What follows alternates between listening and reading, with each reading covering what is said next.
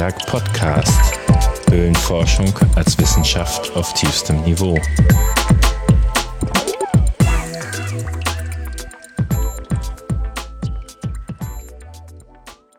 Hallo Detlef. Hallo Max, ich grüße dich. Na, wir sind schon wieder im Distanzunterricht. Ja, aber diesmal eigentlich weniger direkt wegen Corona, oder? Ja, wobei ja von allem abgeraten wird, gerade ganz frisch. Ja. Aber auch wegen der Umwelt, weil wir nicht so viel Auto fahren wollen. Okay, ich dachte wegen deines letzten Höhlenunfalls. Ah, ich kann schon fast wieder gut sitzen. Echt? Ja. Äh, ja, möchtest, möchtest du die Öffentlichkeit schnell noch aufklären, was dir am Höhlenunfall passiert ist, wie gefährlich Höhlenforschung ist? Na, wie es äh, sich, wie es sich gehört, ähm, passiert der Höhlenunfall vor der Höhle. Im Zweifel muss man den Höhlenforscher halt erst raustragen, bevor der Unfall passiert. Ähm, ich bin äh, nach dem Abschlatzen auf dem Hang ausgerutscht und super äh, mit dem letzten Zentimeter äh, des Steißbeins auf einen Beton-L-Stein gefallen. Das hat dann leicht gemacht und seitdem verbringe ich sehr viel Zeit im Stehen und auf dem Bauch. Eieiei. Aber äh, wir Aber sind ja im Prinzip wie Zwillinge. Erzähl mal von deinem Höhlenunfall. Ja, eigentlich nicht so gerne. Äh, der war ja tatsächlich in der Höhle. Und ähm, äh, ich habe mich dann damit beschäftigt, äh, ja, eine äh, Zwangserosion durchzuführen. Ah, die Blockage. Ja, genau. Und äh, die hat auch sehr gut funktioniert. Und äh, die Steine sind auch so gefallen, wie sie sollten, nämlich nach unten. Aber einer ist dann irgendwo aufgedutzt und mir dann so mit einem kopfgroßer Stein so mit Schwung auf den Fuß. Und das hat ziemlich wehgetan. Und äh, dann hatte ich die Nase eigentlich erstmal voll. Und äh, am Ende war es dann nur eine Prellung, aber da habe ich also fast zwei Wochen Spaß mit gehabt. Ja, jetzt kann der eine nicht Gas geben und der andere nicht sitzen. Also Autofahren ist nicht. Doch, Autofahren. Ich, ich könnte Auto fahren. Äh, ich fahre ja auch Auto. Aber ähm, ja, das ist auf jeden Fall ist das äh, vielleicht ein Grund mit jetzt hier für unsere Distanzsitzung, für unsere Online-Sitzung. Mir ist übrigens aufgefallen, Höhlenforschung ohne Auto ist ja fast nicht möglich. Es ist auf jeden Fall extremst schwierig, ja. Also, ähm, wir haben ja mal eine Weile an der, an der oberen Harthöhle geforscht und uns dann immer an der Bushaltestelle, die direkt daneben ist, getroffen. Und da bin ich tatsächlich ein paar Mal mit dem Bus hingefahren, weil der bei mir vor der Haustür hielt und dann da vor der Haustür quasi hielt. Ähm, aber das war auf dem Hinweg schon immer ein Akt. Man hat, man hat ja doch eine ganze Menge Gepöngels dabei. Und auf dem Rückweg, äh, wenn man dann nicht mehr so richtig sauber ist, äh, ist das auch nicht schön. Ja, also bestätigt meine These, dass eigentlich Höhlenforscherei ein Reichensport ist. Ähm, obwohl da viele Höhlenforscher wild widersprechen werden. Ja, ich bleib dabei. Ja, ich meine, wir haben hier mehrere, äh, die, die nicht motorisiert sind und äh, die sammeln wir dann ja immer irgendwo ein, wenn die mit dem Zug irgendwo kommen oder sowas. Ähm, also das klappt ja eigentlich auch zusammen. Aber so ganz ohne Auto ist es tatsächlich zumindest schwierig. Ja. Ich meine, wenn, wir, wenn ich überlege, wir treffen uns ja dann meistens äh, in der Firma bei Stefan, äh, was wir da dann noch an Material auf den LKW packen. Ähm, das wird dann, glaube ich, mit öffentlichen Verkehrsmitteln äh, eine Herausforderung. ja. Vor allen, Dingen der, vor allen Dingen der Rückweg. genau, also im Prinzip reicht nicht mal mehr ein Auto. Also ich kann mich, aber ich kann mich tatsächlich daran erinnern, das waren so meine, meine, meine ersten Höhlenerlebnisse, als wir so ganz frisch angefangen haben, so mit, weiß ich gar nicht, 12, 13, 14. Da waren wir ja in Ennepetal immer in der Bismarckhöhle und haben äh, ja eigentlich Learning by Doing gemacht äh, und hatten dann irgendwann auch mal gefunden, dass man sich ja auch irgendwo äh, im Engen und Nassen auf dem Bauch fortbewegen kann. Und wir hatten aber keine Schlatze und nichts. Wir hatten nur dreckige oder alte Sachen und einen Helm. Ähm, und irgendwann hat uns der Busfahrer abends nicht mehr mitgenommen. Also der hat, der hat sich geweigert, uns im Bus zu lassen, weil wir so dreckig waren. Äh, der nächste Busfahrer war dann Gott sei Dank ein bisschen toleranter und runzelte dann nur sehr, sehr stark die Stirn, aber sagte nichts. Äh, da kam dann zum ersten Mal, Schlatz gab es damals noch gar nicht, so ein Blaumann ins Spiel. Ähm, aber auch das war dann, ne, mit öffentlichen Verkehrsmitteln wird es schwierig. Im Zweifel die Sachen auf links ziehen und dann wieder anziehen, dann ist nicht so auffällig. Guter Tipp, äh, aber ich fahre trotzdem im Auto. ich war auch übrigens schon mal im Unterschlatz im Supermarkt unter ähnlichen Umständen. Ja, du bist ja auch äh, gegebenenfalls da relativ schmerzfrei. Was das, das ist ein toller Ninja-Dress. Ja. Ja. Ja. Ja, ja, genau. Lassen wir es dabei bewenden. Gut, äh, unsere wunderbare speleologische News-Gala hat jetzt sich ja fast, nee, mehr als einen Monat nicht getroffen und ich habe seitdem äh, fünf Folgen aus dem Ärmel gezaubert, hatte aber immer natürlich totale Sehnsucht nach dir. Wie fandest du es denn, was ich so gemacht habe? Jetzt ist die Stelle fürs Loben. ähm, ja, ich habe dich natürlich schon gelobt, allerdings äh, jetzt dann nicht so, dass es andere gehört hätten. Fernschriftlich. Äh, fernschriftlich. Ähm, also die Sendungen haben mir tatsächlich sehr gut gefallen. Wobei ich tatsächlich sagen muss, ich tue mich mit den langen ein bisschen schwierig, äh, ein bisschen schwer, ähm, weil ich tatsächlich irgendwie nicht die Muße habe, so, so lange Sachen zu hören. Ich höre das dann beim Autofahren und äh, es gibt halt nur alle zwei Wochen dann mal die Gelegenheit, wo ich dann so zweieinhalb Stunden am Stück Auto fahre. Und da höre ich das dann, die längeren. Ähm, aber interessant waren die auf jeden Fall. Mir hat besonders gut gefallen die Folge mit, äh, wo du bei Bernd Kiepan warst. Ähm, Weil es mir mit dem ähnlich geht, so wie du das beschrieben hast. Äh, man stolpert immer wieder über diesen Namen, wenn man hier so im, in unserem Bereich arbeitet. Und äh, gerade auch so in der Literatur und sowas, äh, immer mal wieder kommt Bernd Kiepern. Äh, und ich fand es auch toll, wirklich nochmal so, zu, äh, so die, die Vorarbeitskreis äh, Zeiten zu hören. Ne? Also was er dann einfach da auch in Kriepenburg gemacht hat und so. Ähm, das fand ich schon toll. Und wie krass lange das her ist. Also ich habe in einem Vorspann gesagt, ich wäre im Kindergarten gewesen, als er geforscht hat. Das stimmt aber gar nicht. Meine Eltern kannten sich noch nicht mal, als der zugange war. Ähm, das ist schon ja, echt also lange. Also ich, ja, also ich habe gedacht, also eigentlich hätte ich ihn ja fast mal treffen müssen. Weil, äh, also ich bin ja da so irgendwie ab 73, 74 in der Bismarckhöhle gewesen. Ja, und der war wohl, das war wohl in den 60ern. Naja, ähm, auch dass die VDH. Ja, aber hat, irgendwas war doch auch in den 70ern noch. Aber egal, ja. gut. Naja, also die Folge hat auch riesen Spaß gemacht. Was interessant ist, ist, dass die, ich nenne es mal Kurzvorstellung der Spelio-Gruppe Let Mate tatsächlich mit Abstand die meisten Hörer bisher hat. Ja, das Kompliment äh, für die SGL. Gesehen. Ja. Ähm, offensichtlich, äh, ja, gab es da ein Thema, was wirklich viel interessiert hat. Ja, und Höhlenforschung.org finde ich einen sehr interessanten Ansatz, auch mal anders als so der organisierte Vereinsansatz. Ähm, ist ein bisschen traurig zu sehen, wie schwierig es ist, eine Karte zu machen. der Höhlenvereine. Da kämpft der Arme immer noch mit. Das ist wirklich gruselig, ja. Wobei, ich muss tatsächlich sagen, also die Verbindung, äh, also diese Kombination Klipan und vor allen Dingen auch äh, mit äh, dem mit Höhlenforschung.org, ähm, es hat mir nochmal so auch bewusst gemacht, also wir müssen, glaube ich, wirklich nochmal aktiv werden. Äh, ist im Moment natürlich gerade schwierig, aber dass mal wirklich mal so ein, äh, äh ich spinne dann immer direkt drauf los, ähm, dass man mal sich wirklich vielleicht mal so einen Aushang am Gymnasium überlegt und sagt, so für Schüler ab, keine Ahnung, ähm, Ne, so Lust auf Höhlenforschung. Wir machen mal so einen Sonntagnachmittag. Oh ja, Jetzt wird dir die nächste Folge gefallen, die ähm, aus Österreich kommt. Und der Wiener Höhlenverein ist ganz dick in der Nachwuchsarbeit, zum Beispiel mit Anbindung an den Unisport. Jetzt ist alpine ja, Höhlenforschung auch sportlicher, aber äh, Nachwuchsreferenten oder sowas ist ja bei uns äh, weit und breit nicht zu sehen. Also das läuft ja eher nebenbei. Ähm, die haben das deutlich organisierter.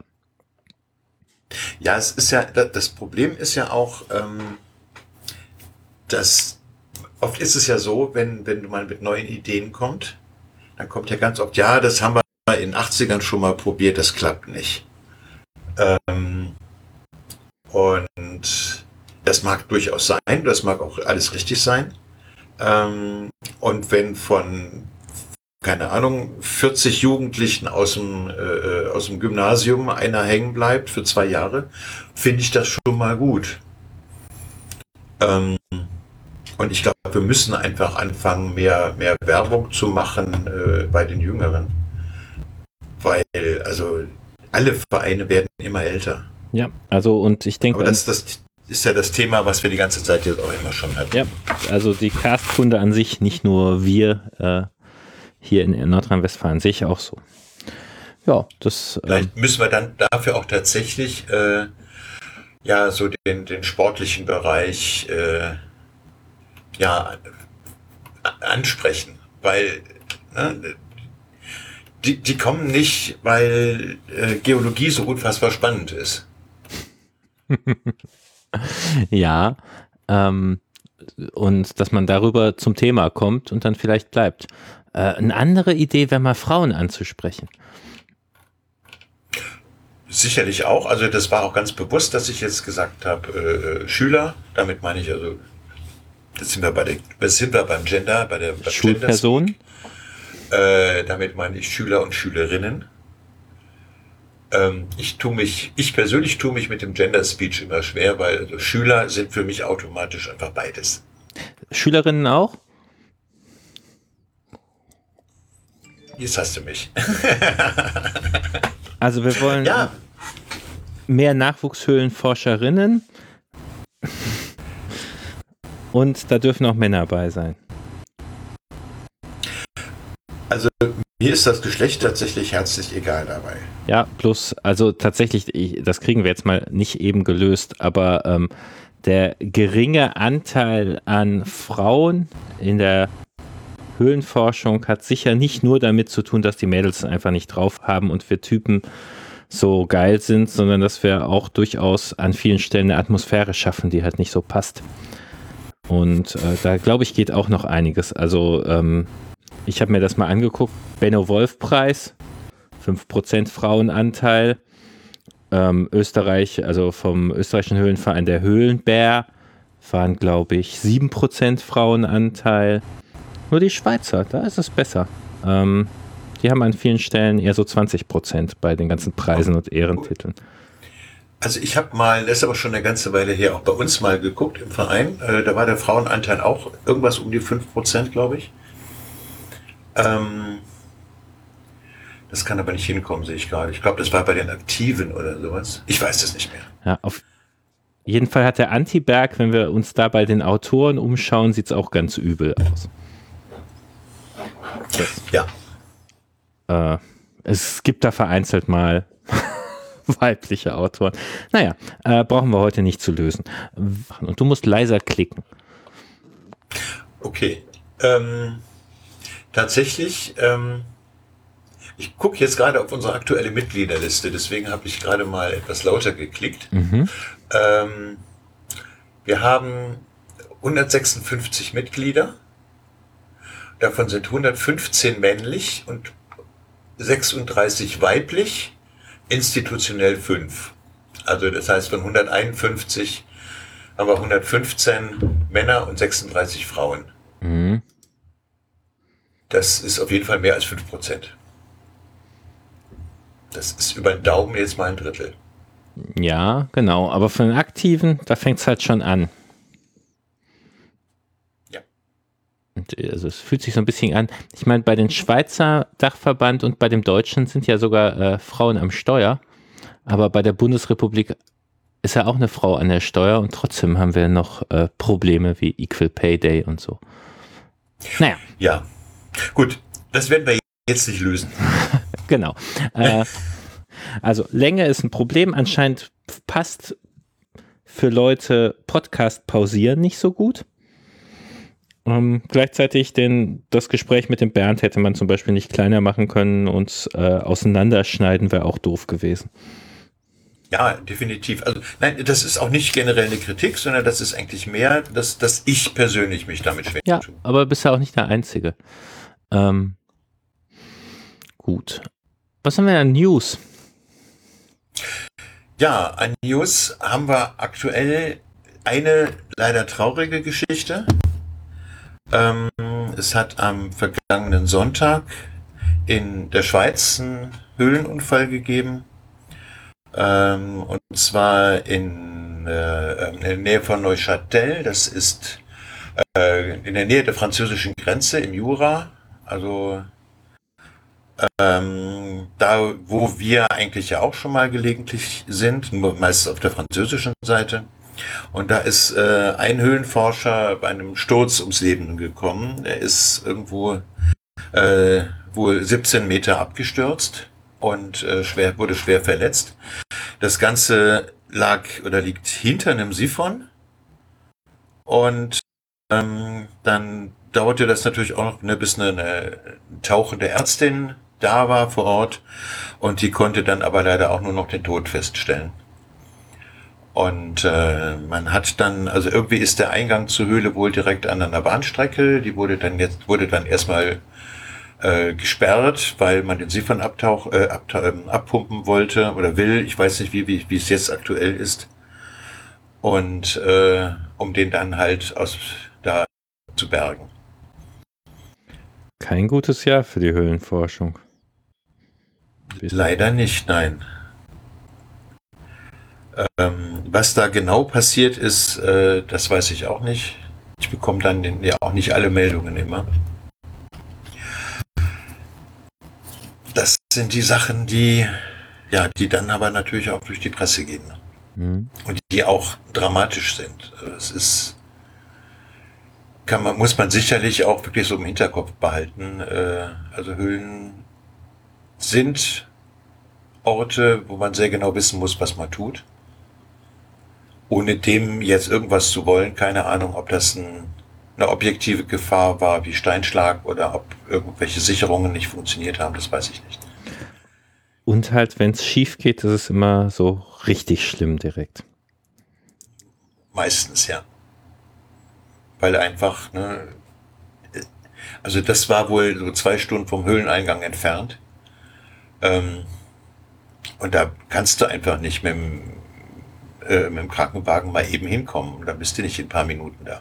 Nicht mal der Rettungshubschrauber. Der schon gar nicht. Ja, ich traue mich es jetzt gar nicht zu sagen. Äh, eigentlich wollte ich sagen, ich habe auch eine schlechte Nachricht. Die UES-Jahrestagung ist für die VDHK-Tagung abgesagt. Äh, das spielt aber natürlich in einer ganz anderen Kategorie. Ich glaube, 2001 Moment, wir haben 2021. 2022 mhm. wird dann echt stressig, was da alles an Tagungen und äh, Konzerten mhm. und sonst was nachgeholt werden soll. Können wir uns eigentlich alle frei nehmen schon mal, äh, ja, weil wir zum also Arbeiten in, eh keine Zeit haben. Ja, so in der Art. Und wir sollten gucken, dass wir das irgendwie mit dem Beamen bis dahin hinkriegen, dass wir da schnell genug von einer Tagung auf die andere kommen. Oder die werden geschickt verteilt. Also bei mir ist jetzt noch ähm, Ende August will ich ja die letztes Jahr abgesagte Vulkanhöhlenforschertagung in Italien eigentlich nachholen. Ich bin mal gespannt, aber ich gehe davon aus, das gibt auch keinen. Ich bin da ehrlich gesagt auch eher skeptisch, ja. Aber schauen wir mal. Ja, dann gibt's noch eine News. Damit kommen wir dann jetzt hier zum Werbeblock. Möchtest du noch irgendwie einen kurzen Jingle abspielen oder sowas? Ah, ich habe nicht den richtigen Knopf. Sing doch. Wir hatten, äh, nein, wir hatten ja äh, schon mal kurz darüber gesprochen, dass äh, die Mitteilungen von Benno Wolf äh, aus dem Rheinisch-Bergischen Höhlenforschungsverein neu aufgelegt werden sollten. Die sind jetzt gedruckt, die sind jetzt vorhanden, das Buch ist fertig. Und äh, hat, das war übrigens eine ganz hervorragende Zusammenarbeit mit dem VDHK und da vor allen Dingen auch äh, mit Friedhard Knolle. Das hat echt super gut funktioniert. Da bin ich denen sehr dankbar. Und das Buch ist jetzt erhältlich über die Homepage vom Arbeitskreis Glutathöhle im Buchshop. Ja, Die verlinken wir in den Show Notes und ich genau das. weiß, dass tatsächlich mehrere Leute, die hier auch schon auf Sendung waren, ganz begierig auf das Buch warten. Ja, also jetzt seit zwei Tagen ist es oder drei ist es im Buchshop und kann bestellt werden. Ein anderes Buch, was ich online gefunden habe, ich habe ein bisschen den Verdacht, dass eine Raubkopie ist. Äh, gleichzeitig ist es, glaube ich, auch nicht mehr im Druck. Das Buch Alpine Caving Techniques von Marbach. Da ist auf der italienischen Seite, nein, auf der litauischen Spelio LT gibt es das als PDF zum Download. Okay. Äh, ja, wenn ihr es nicht eh schon ja. im Schrank stehen habt, äh, guckt in den Show Notes, da ist ein Link da drauf. Ähm, ist ein tolles Buch. Ja. Es ist ein tolles Buch, ja. Definitiv. Und das Thema hatten wir auch schon mal, das Foto auf dem Cover von dem Ding, was so wieder natürlich ist. Äh, weil man so den Schacht nicht sieht, weil man ja nicht sich 10 Meter abseilt, blitzt, 10 Meter abseilt, blitzt und dann nachher ein Foto daraus montiert. Ja, ähm, also bei dem das, dieses Thema ging mir dann auch ein paar Mal nochmal durch den Kopf. Und ähm, ich meine, die Frage ist eigentlich, wie sieht denn eine Höhle aus, wenn kein Licht da ist?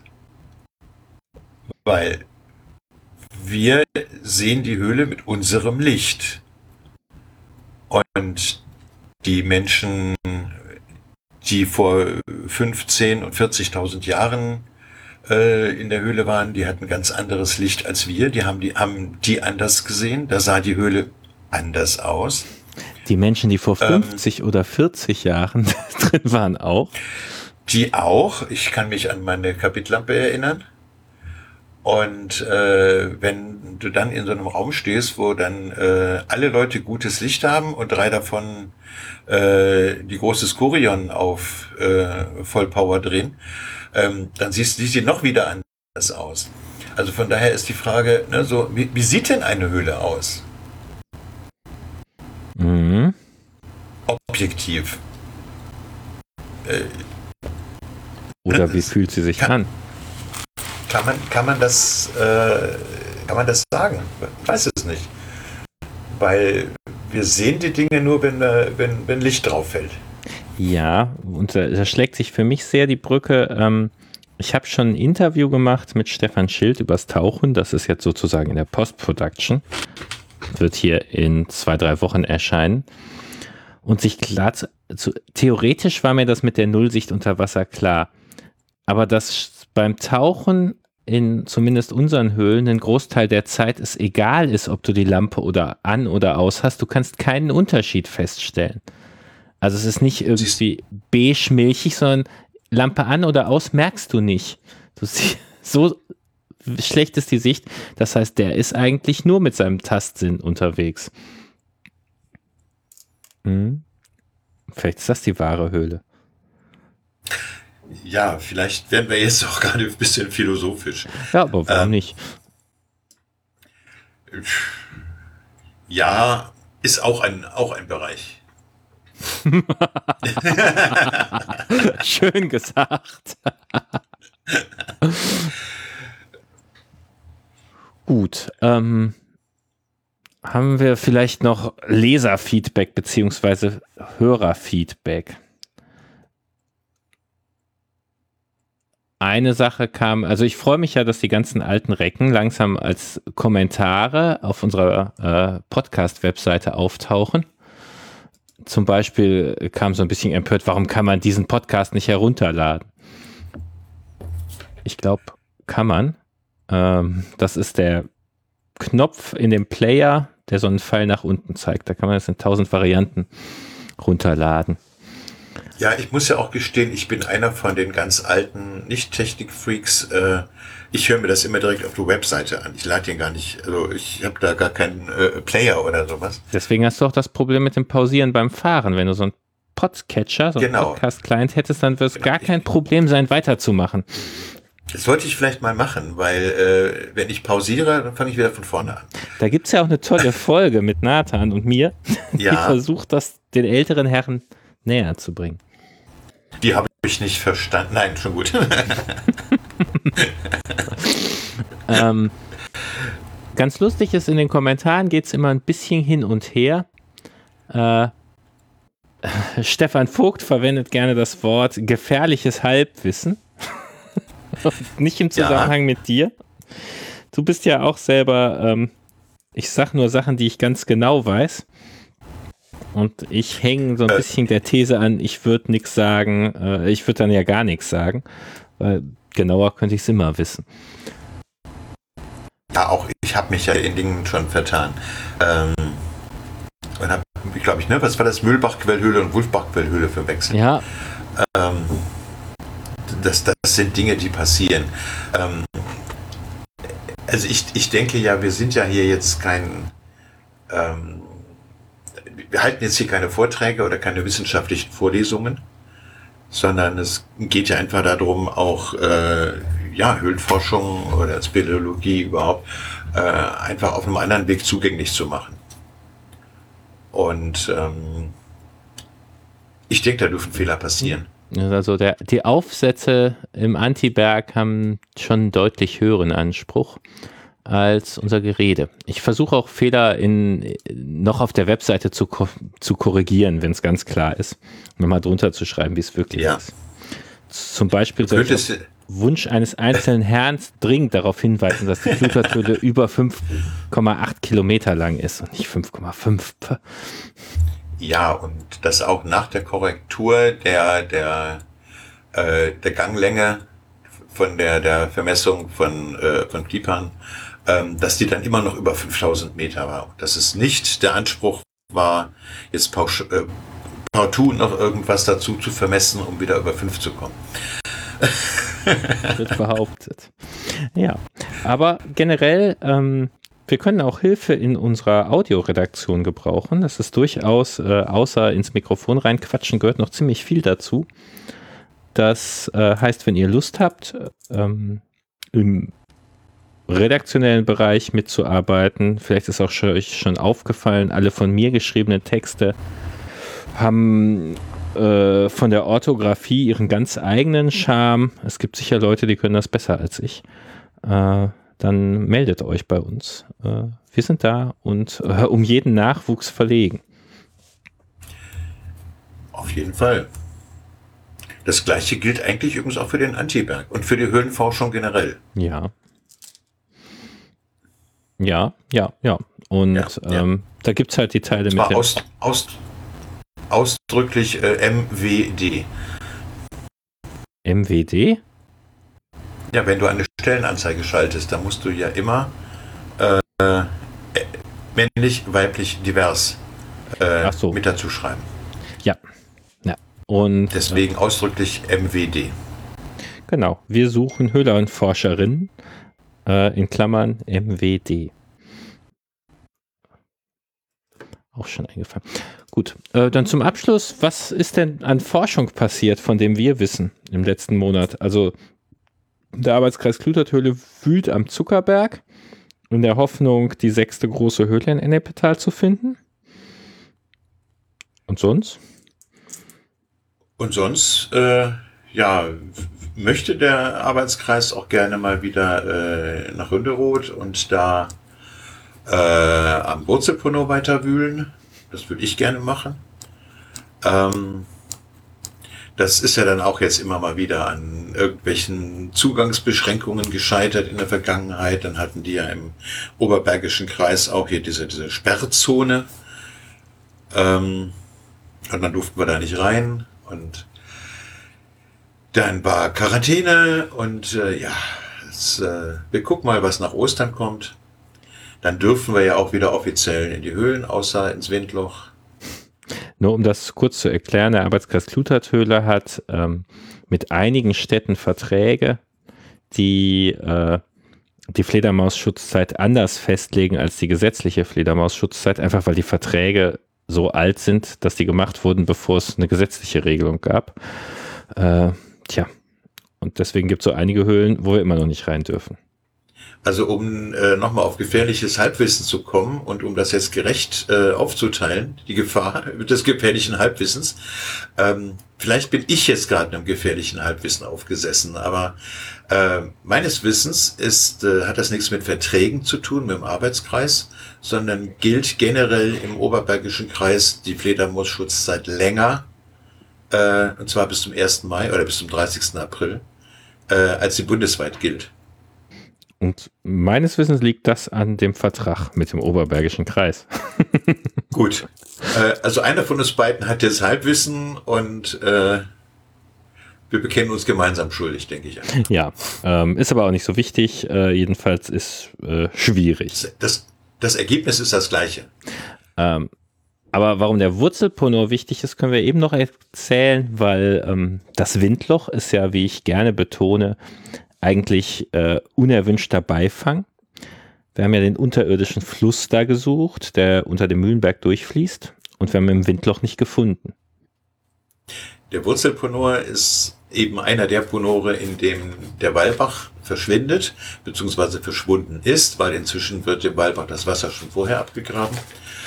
Ähm, und da sind wir halt schon seit einigen Jahren eigentlich dabei, dass wir versuchen, uns da in die Tiefe zu buddeln.